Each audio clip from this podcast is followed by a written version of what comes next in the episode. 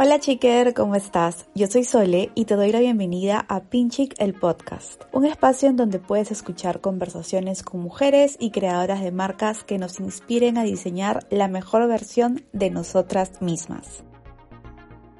El día de hoy tenemos a Delia Faison, lifestyle blogger y fundadora de Armario Rojo, el primer concept store de la ciudad de Trujillo que, como muchos negocios, ha tenido que adaptarse a los cambios trasladando su punto de venta físico a un espacio online. La historia de Delia y cómo logró poner en marcha este proyecto es simplemente admirable. Estoy segura que disfrutarás cada minuto de este episodio.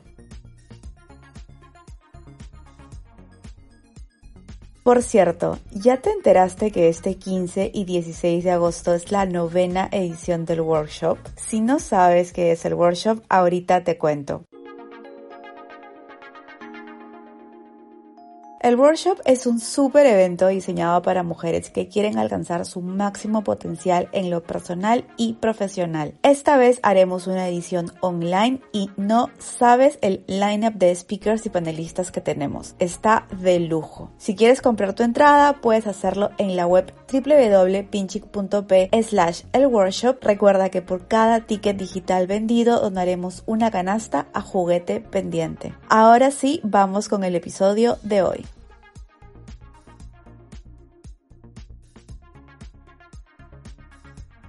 Ahora sí, ¿sí me escuchas? ¿Fuerte y claro? Sí, te escucho perfecto. ¡Yay! ¿Cómo están por ahí? Hola, hola a todas las, las chicas, las chicas, así como tú las llamas. Delia, muchísimas gracias por conectarte a la transmisión en vivo slash podcast. Tenía hartas ganas de conversar contigo. He visto todo lo que estás haciendo y me encanta. Antes de empezar, cuéntales a las chicas sobre ti y también sobre cómo iniciaste el armario rojo. Bueno, por ahí para las que no me conocen, primero gracias Ole, en realidad gracias por pensar en mi tiendita, por pensar en Trujillo.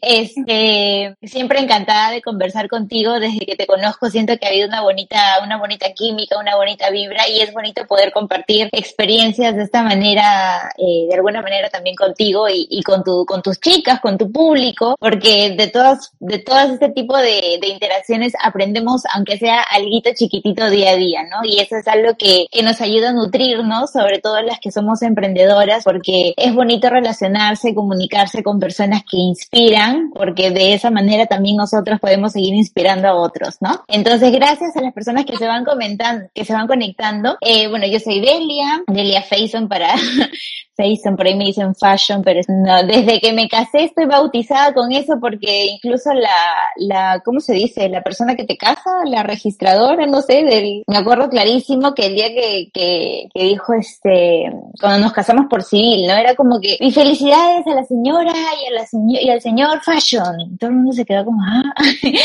era Faison, pero desde ahí me bautizaron y ya estoy así, pero en fin, eh, soy Delia, tengo una tienda, un concept store en Trujillo, Mario Rojo, soy administradora de profesión, me dediqué y me especialicé en el área de servicios cuando trabajaba en mi carrera, servicios sobre todo atención al cliente, servicios turísticos, trabajaba capacitando personal para atención al cliente, entonces esa área siempre fue muy fuerte, de pronto eh, incluso hacía docencia, era docente, fui una de las docentes más jóvenes de la universidad acá en Trujillo, en la UPN, enseñaba sistemas de gestión. Y de pronto dentro de toda esta capacitación siempre me ha gustado esa parte de la interacción humana, ese contacto eh, personal, sobre todo el face to face, ¿no? Siempre me ha gustado mucho eso. Fue así como que de pronto, la verdad es que siempre he sido full chamba, nunca descansaba, he trabajado pero como un robotito sin parar y llegó un punto en el que simplemente me senté y no me veía haciendo lo mismo durante mucho tiempo, ¿no? Y cuando tú te cuestionas eso, es como que, oye, ¿qué está pasando aquí? De repente no es el camino o quería hacer algo diferente yo siempre he sido muy aventurera con mi vida y bueno, a mi esposo le encanta Trujillo, decidimos quedarnos aquí en Trujillo, él es extranjero por si acaso de repente por ahí se preguntan, pero a él le gusta mucho Trujillo, entonces decidimos quedarnos y entonces dije, bueno, si nos vamos a quedar en Trujillo, entonces yo también quiero apostar por algo diferente porque si no me voy a aburrir, porque yo sé cómo soy, ¿no? De pronto en uno de los viajes que, que hacíamos juntos, este, vi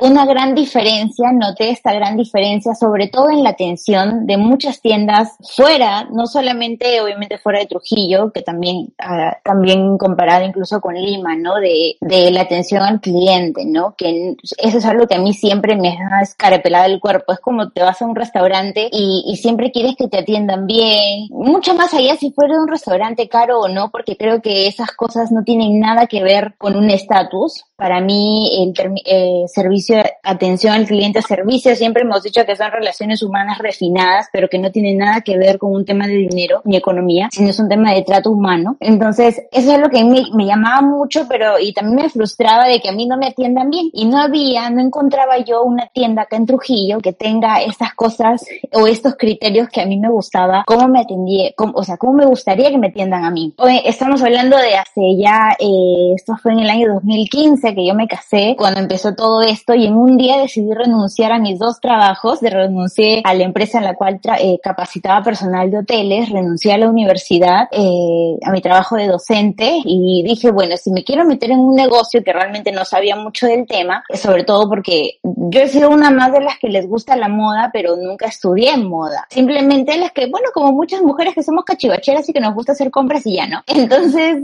era de ese tipo de chica y nada más, ni siquiera tan afanada. Olvídate de lo que me iba a preocupar tanto por cómo vestirme, ni tanto como ahora, nunca ya. Y dije, bueno, si voy a poner un negocio porque me interesaba la idea, tengo que saber primero y aprender y de repente saber si de verdad me gusta o no me gusta, ¿no? Y entonces me fui a Lima, me fui a Lima y estudié en Chioleca. Estudié en Chio, este, tomé cursos de moda, de escaparatismo, de visual, de personal shopper, imagen personal. Me metí en varios cursos, me, me metí en varios diplomados, siempre me ha gustado estar aprendiendo constantemente y creo que eso es algo muy importante para una persona que siempre quiere emprender o quiere hacer algo nuevo, ese está en esa constante de aprendizaje. Y estando en ese, en ese curso, en varios de mis cursos en realidad, hice amistad con varias personas de Lima que son eh, diseñadores, arquitectos, comunicadores, etcétera, y rodearme con todo, con estos perfiles, yo les iba contando, oye, tengo en mente hacer esto, que no sé cuánto, ¿no? Nos hicimos muy amigos, incluso cada uno de ellos puso una, un, un granito de idea en lo que hoy en día es el armario rojo. Es más, mi amiga Vane, que también trabajaba, bueno, estudiaba conmigo, ella fue la que me hizo mi logo, ella fue la que me hizo una presentación y hay algo que eh, eh, es válido recalcar, definitivamente me di cuenta también que el nivel de este tipo de cursos en provincia es totalmente distinto y es otra cosa a lo que hay en Lima, ¿no? Entonces abrí más los ojos en relación a eso y mi amiga Vanesita me preparó toda una presentación, ¿ah? O sea, ahí me enteré que existía el Illustrator y esas cosas, yo de verdad no sabía nada de eso y me hizo toda una presentación, pero así parecía una revista virtual alucinante, ¿ya? Yo ni siquiera tenía local, no tenía nada, pero tenía toda mi presentación de cómo iba a ser mi tienda, tenía el nombre de mi tienda, no tenía ni una marca, pero tenía todo el esquema y la o sea, el proyecto, ¿no? Y con ese proyecto tal cual fui y empecé a tocar puertas a las marcas con las que quería trabajar, obviamente con las marcas que a mí me gustaba, que ya habían averiguado, etcétera. Y de verdad que tuve la suerte de que ninguna me dijo que no. Fueron ocho marcas con las que comenzamos. Ocho marcas, pero yo hacía creidísima de mi proyecto, como te decía, sí, o sea, yo salía de esa reunión y me hacía la picha en otro lado porque de verdad no tenía ni local, no tenía nada. O sea, a la par yo iba buscando ya mi local, dónde iba a ser, que no sé cuánto, ¿no? Y fueron ocho marcas con las que comenzamos en un diciembre del año 2015 y bueno, nunca esperamos realmente tener la acogida que, que tuvimos en tan poco tiempo. Seis meses después tuve que mudarme ya a un local mucho más grande, que es el que tú conociste cuando, cuando viniste acá a Trujillo y a la fecha ya tenemos 32 marcas y de verdad quisiera tener más, pero no hay espacio. ya nos quedó chico nuevamente, pero, pero me encanta, ¿no? Y es así como esto ha ido evolucionando y obviamente he aprendido y, y a cachetadas también muchos procesos, ¿no? Hablemos sobre esta crisis del COVID-19 como todos los negocios en el país, tuviste que cerrar la tienda, pero conforme pasaban los días y yo te veía con mucha calma en stories, compartiendo tus ratos en la cocina y de pronto el e-commerce. ¿Cómo tomaste esa decisión? Definitivamente la idea de entrar a e-commerce no era, este, no es que haya aparecido justo a raíz de, de, la pandemia. Ya lo teníamos mapeado desde hace mucho tiempo, pero teníamos obviamente, eh, hay muchos factores, ¿no? Este, no solamente por no salir necesariamente de la zona de confort, porque no creo que esa haya sido necesariamente algo que a mí me caracterice, pero le dimos prioridad a otras cosas en, en, muchos aspectos íbamos avanzando, en otros como que eh, el punto de vista marketing, por ejemplo. El año pasado, casi final, no, más o menos en octubre del año pasado, aperturó también una nueva tienda aquí en Trujillo con un formato muy similar y siempre la competencia, yo siempre he dicho, a mí me encanta la competencia, pero me encanta en el sentido de que a nosotros nos impulsa a ser mejor, a acelerar, a meterle por ahí un poquito más de revoluciones, hacer cosas diferentes, siempre tratando obviamente de competir de manera leal, ¿no? Que es lo más importante también. Y a raíz de eso, en realidad, este, y, y de otras cosas que la teníamos ya en mente, pero es como que hay ciertas cosas que pasan y de pronto es, te dan un empujón y a veces no solamente son empujones y son literalmente patadas, ¿no? Entonces, yo me acuerdo, para esto, eh, para entrar en contexto, todas las marcas con las que nosotros trabajamos eh, son, trabajan bajo un contrato de exclusividad. Quiere decir que solamente pueden vender dentro de nuestra tienda, ¿no? Dentro de la tienda no pueden estar dentro de otras tiendas. Entonces, a raíz de eso es que yo me empiezo a, contactar con todas las marcas para decirles, oye, yo sé que va a llegar una nueva propuesta y quisiera saber si estás contento, porque siempre es importante también recibir ese feedback de tus proveedores, ¿no? Con muchos de ellos y en realidad con la gran mayoría tengo una relación no solamente laboral, sino también amical. La comunicación es constante y eso es muy chévere porque tienes casi que la carta abierta para poder dar las ideas sin ningún problema, como también hay otras marcas que eh, no Um, siempre tenemos que tratar con otras personas, con intermediarios, y de repente la idea no llega tal cual debe llegar, no fluye la comunicación como a mí me gustaría, eh, o no son tan abiertos para otras ideas, como también hay otras marcas, porque hay de todo, y, y hay que saber respetar cada forma de trabajo, como también hay otras marcas que a nosotros, eh, yo sentí en algún momento, por ejemplo, que nos veían como que, ah, de provincia, que no sé cuánto, así como que, ¿no? Ninguneándote, como quien dice, hasta que de pronto se dan cuenta que, que, a nivel de ventas vendíamos incluso muchísimo más que otras tiendas de Lima, ¿no? Cuando ya nos ponían en esa escala, recién ahí nos iban tomando en serio. Entonces, eh,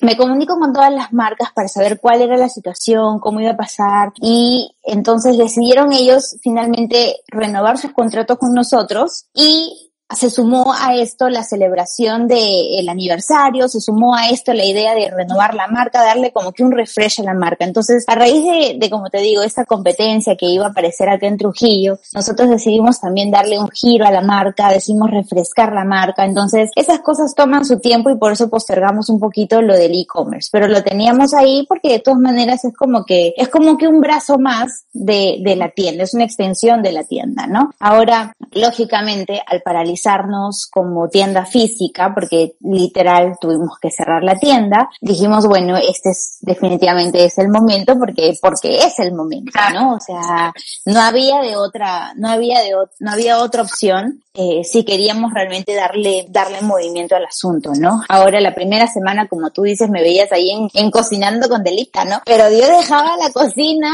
y me iba nuevamente a trabajar y a planificar realmente cómo iba a ser esto porque yo no sabía absolutamente absolutamente nada de cómo funcionaban las ventas online, más que era la única compradora como cualquier persona y ya. Pero así como muchas personas, así como yo que solamente sabía comprar, así como yo también hay muchas personas que también tenían mucha desconfianza de comprar online, ¿no? Porque pasa, hay muchas personas, y, y lo estoy viviendo ahora que ya tengo una tienda online porque me pongo ahora en el lugar de ambos casos, ¿no? Entonces estoy viendo tantas eh, dudas, sobre todo en cuestiones de seguridad en cuanto a la información, ¿no? Porque obviamente es diferente abrir una página web para de repente un blog que como el, como el que tú tienes, como el que yo tengo, es totalmente distinto a abrir una tienda online que tiene que soportar pagos, tiene que soportar en mi caso también inventarios y esos inventarios tienen que ir ligados a nuestro sistema, el cual es electrónico para el tema de boletas que van registrados con SUNAT y etcétera, etcétera, etcétera, ¿no? Entonces,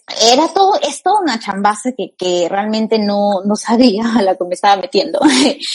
eh, Al comienzo incluso traté de averiguar en diferentes plataformas. Intenté, por ejemplo, con Shopify. Shopify es una, bueno, me refiero a averiguar, estaba averiguando Shopify porque es una plataforma que te permite a ti utilizar plantillas. Son prácticamente plantillas en las cuales tú puedes ingresar y crear tu propia página, tu módulo, tu negocio y ellos hacen toda la chamba de pagos por ti, ¿no? ¿Cuál es la diferencia de hacer eso con una personalizada? Es que obviamente eh, Shopify te va a cobrar una comisión por cada operación que hagan a través de tu web, a diferencia de que si tú mandas a hacer tu web desde cero con un programador, no tienes por qué pagarle a Shopify o a otra plataforma virtual que te preste una plantilla para tu web, ¿no? Entonces, definitivamente te va a ahorrar muchos procesos, pero a la larga, si te pones a pensar en algo a largo plazo, para mí en realidad era mucho más conveniente diseñar una página a mi medida, de acuerdo a lo que yo quería, a mis gustos, con mis propios botones diseñados, tratando de trasladar toda la identidad a la tienda, de la tienda física, tratando de, de trasladar un poquito esa identidad también a la tienda, a la tienda virtual y este, crear todas esas cositas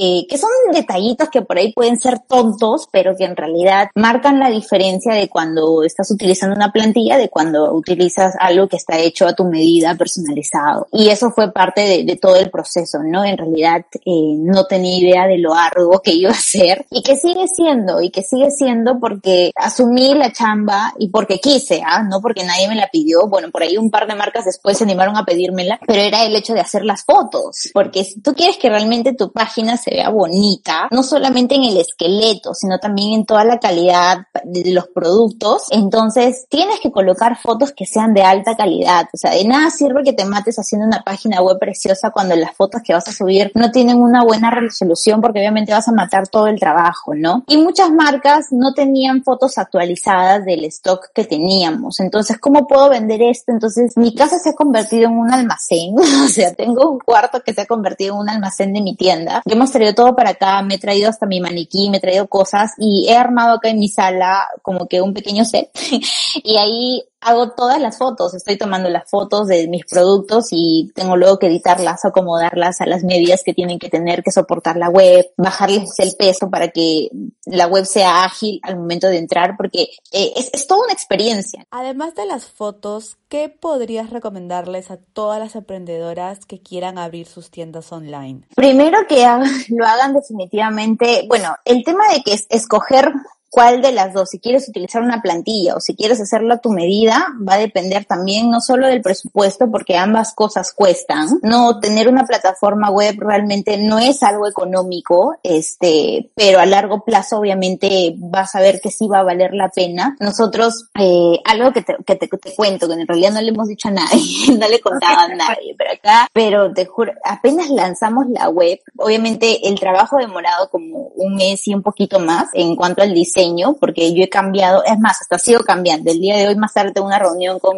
con mi programador para hacer un, pequeño cambio en el diseño de unos botones, pero el día que lanzamos la web, eh, nosotros trabajamos, primero nos logueamos con Mercado Pago, la plataforma de pago, ¿no? Que me parece que por ahí también tú tenías algunas dudas. La plataforma de pago es, es, es básico, ¿ya? Porque si no tienes una buena plataforma de pago en tu, en tu página web, estás fregadamente jodida, o sea, literal. Ese día nosotros, este, yo estaba ya emocionada. Dije, ah, ya lanzamos la web. Dije, no importa con 50 productos, porque ya me volvía loca tomando tantas fotos y dije, ¿sabes qué? No me importa, voy a lanzar con los productos que tenemos ahora y luego poco a poco terminar eso, porque si no, nunca voy a lanzar la web. Entonces lanzamos la web y de pronto empiezo a recibir mensajes de la misma, en la misma, eh, en WooCommerce, nosotros, ah, este, la página se ha diseñado con WordPress, eh, en mi caso. Todo lo, hemos diseñado con WordPress, ¿no? Entonces empecé a recibir un montón de mensajes de venta fallida, venta fallida, pago fallido, pago fallido. O sea, como no sé cuántas ventas y todas caídas. O sea, todas yo lloraba, ¿no? Porque decía, ¿dónde está mi plata? ¿No? O sea,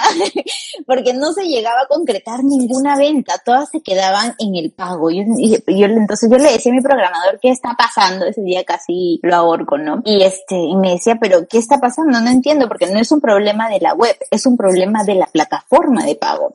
Inicialmente lo hicimos con Mercado Pago y definitivamente no les recomiendo, en mi experiencia, ¿eh? yo hablo de mi experiencia, con Mercado Pago me fue fatal. Y decidí primero probar con Mercado Pago porque es más barato, por la comisión que tienen es mucho más barata que este PayU o que, no sé, Kulki, por ejemplo, ¿no? Es mucho más barato, pero te pone demasiadas trabas al aceptar tarjetas, por ejemplo, las tarjetas que son tipo de Saga Falabella o de otras tiendas, no te las atrae casi nada más, te hace un montón de preguntas, entonces cuando te hace, es como que tú abres una ventana y de esta ventana le haces clic para pagar y te manda otra ventana y otra ventana, entonces es como, te genera dudas y obviamente dices, ¿sabes qué? No me gusta esto, chao, me voy y no compras nada. O, o, o no procesas tu tarjeta simplemente porque, porque no le dio la gana de procesarla, ¿no? Entonces se nos cayeron un montón de ventas y todas eran casi con tarjeta de crédito. O sea, las de débito pasaban, pero con tarjeta de crédito, ninguna. Y obviamente ahorita muchas personas están comprando con tarjeta de crédito, muy pocas con débito. Entonces era para mí tan frustrante ver que todo el mundo estaba queriendo hacer compras, pero que ninguna se concretaba porque definitivamente no se podía. Entonces decidimos salir de Mercado Pago a los dos días nada más y nos registramos, me registré en Kulki. Y, pero con Kulki si tienen el proceso de, de inscripción para tener la plataforma es un poquito más largo, ¿no? Porque tienes que esperar que te den unas llaves de acceso y luego de eso activarlas, hacer la prueba, que no sé cuánto. O sea, el proceso es un poquito más largo de instalación, pero una vez que lo tienes, una maravilla, porque no he tenido ningún problema con Kulki. De hecho, que la comisión es un poquito más alta, pero no hemos tenido ningún problema. Todos los pagos desde ese entonces han funcionado. Pero desde la primera vez, que es como que lo más importante porque ya estaba lanzando mi web con bombos y platillos, de pronto pues no funcionó ninguna tarjeta y, y decidí ese día cerrar mi celular, no quise verlo más porque lo único que recibí eran mensajes de pantallazos que me decían, Delia, no puedo pagar, no puedo pagar, no puedo pagar y realmente no era algo que yo podía hacer, no podía solucionarlo porque ya era de, de la plataforma de pago, ¿no? Pero eso pasa. Entonces, tengan en cuenta eso, tengan en cuenta eh, la plataforma de pago que tiene que ser una plataforma obviamente segura, ¿no? Para esto, cuando tú diseñas tu página web, tienes que obviamente pagar por un certificado de seguridad, yo es lo que yo recomiendo, porque obviamente tienes que proteger tu información y la, y la información de tu cliente. Todas las personas que van a entrar acá van a registrar sus datos, van a, ingresar información de sus tarjetas de crédito, tarjetas personales, entonces es importante que esa información esté protegida. ¿No les ha pasado que a veces ingresan a una página y arribita aparece este lugar no es seguro y cosas así? De la misma manera. Entonces es importante que tengas un certificado, que pagues por un certificado, se paga anualmente, eh, se paga un certificado de seguridad para proteger tu información, para proteger obviamente también a tu cliente, ¿no? Tener una buena plataforma, diseñarla de la manera que, que tú creas que la gente va a captar la identidad de tu marca. Si te funciona bien con una plantilla, genial. Y si te funciona mejor ah, mandándolo a hacer desde cero con tu propia identidad, tu medida, pues también genial. Ambas cosas son válidas dependiendo de cuál es tu intención, qué es lo que quieres lograr, qué es lo que quieres transmitir. Eh, definitivamente la, la, la vibra de una tienda física no va a ser la misma que una tienda virtual, pero hay que buscar la manera de poder trasladar un poquito esa identidad y esa experiencia. Entonces, por ejemplo, en la web, eh, en la web que tenemos, la idea es de que todo sea muy intuitivo, ¿no? Ahora los niños más chiquititos utilizan celular. ¿Y cómo ellos saben hacer y saber dónde le dan clic y aquí, aquí? ¿Cómo saben hacer todo eso? Es porque de verdad las webs de hoy tienen que ser así, literalmente diseñadas para que un niño de 5 años lo entienda. Entonces, mientras más intuitiva, mejor, porque hay muchas personas que primero que tienen desconfianza, hay clientes que realmente no saben cómo utilizar una web, cómo hacer una compra a través de la web. Y eso que hasta ahora nosotros, a pesar de que trabajamos con Coolkey, tenemos un botón habilitado para consultas por cada por producto tenemos un botón habilitado que dice consulta por WhatsApp. Y todos los días me despierto con un montón de mensajes porque la gente se queda allí, se queda allí porque tiene miedo a,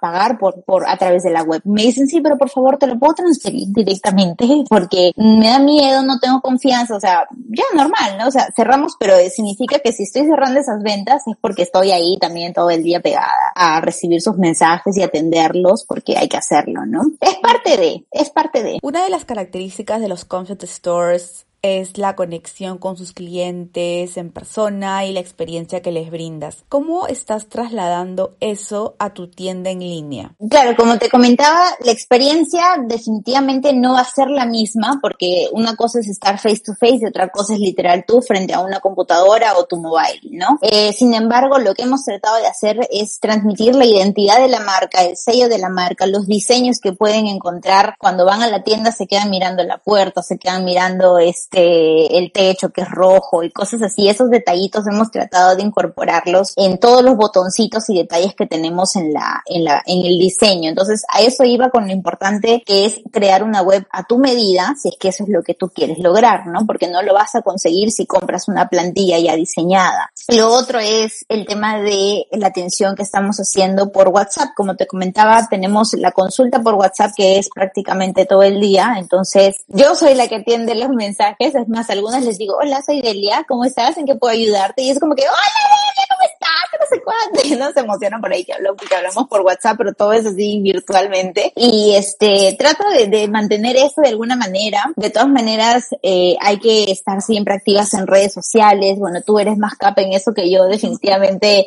Yo aprendo y todavía me peleo porque tengo, tengo la web, que realmente es un chambón, aparte de mis redes, aparte el de la tienda, entonces es como que trato de, de estar así pulpito.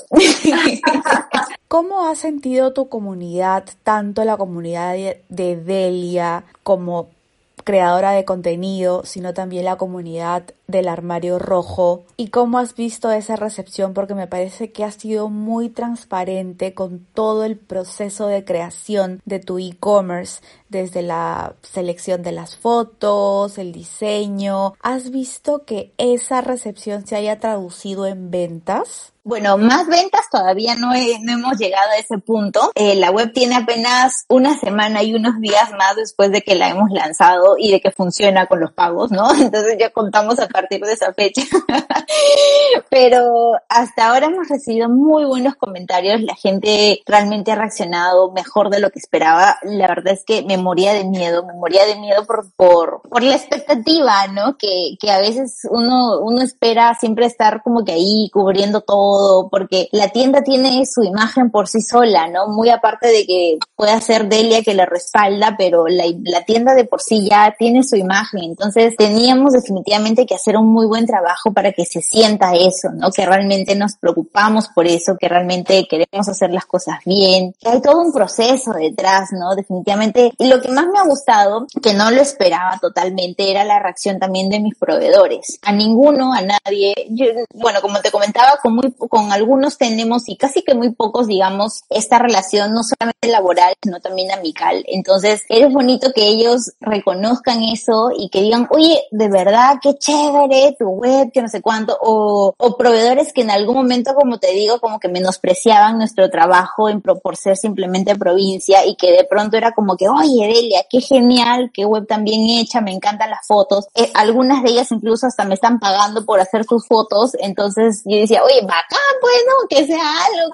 ¿no? Porque de verdad es un chambón. Entonces es bonito, es bonito que, porque yo siempre he admirado mucho el trabajo de mis proveedores. O sea, aquí es un trabajo siempre, la, la, las cosas funcionan de ida y vuelta. O sea, a mis proveedores y conmigo, ¿no? Entonces yo los cuido mucho a ellos, cuido mucho la imagen de, de, de sus marcas, así como también cuido la mía. Entonces es recíproco y es bonito que eso también sea apreciado, ¿no? Porque no, que no solamente vengan los clientes, que ellos obviamente siempre van a estar fascinados con lo que ven y qué sé yo, ¿no? Pero, pero que venga de una persona que son mis proveedores, eso es lo que a mí realmente me motiva bastante también, ¿no? ¿Qué consejos podrías darles a todas las emprendedoras del rubro de moda que pueden estar escuchando este episodio? De ahora en adelante, primero que tenemos que sacarnos de la cabeza que todo va a volver a ser como antes, creo yo, ¿no? Entonces debemos de empezar a sacarnos el chip y, y, y de creer que esto es un mal sueño y que pasado mañana mm, vamos a despertar y, y abriremos la tienda y todos happily ever after, ¿no? Entonces como que eso no va a suceder. Yo no creo en eso al menos.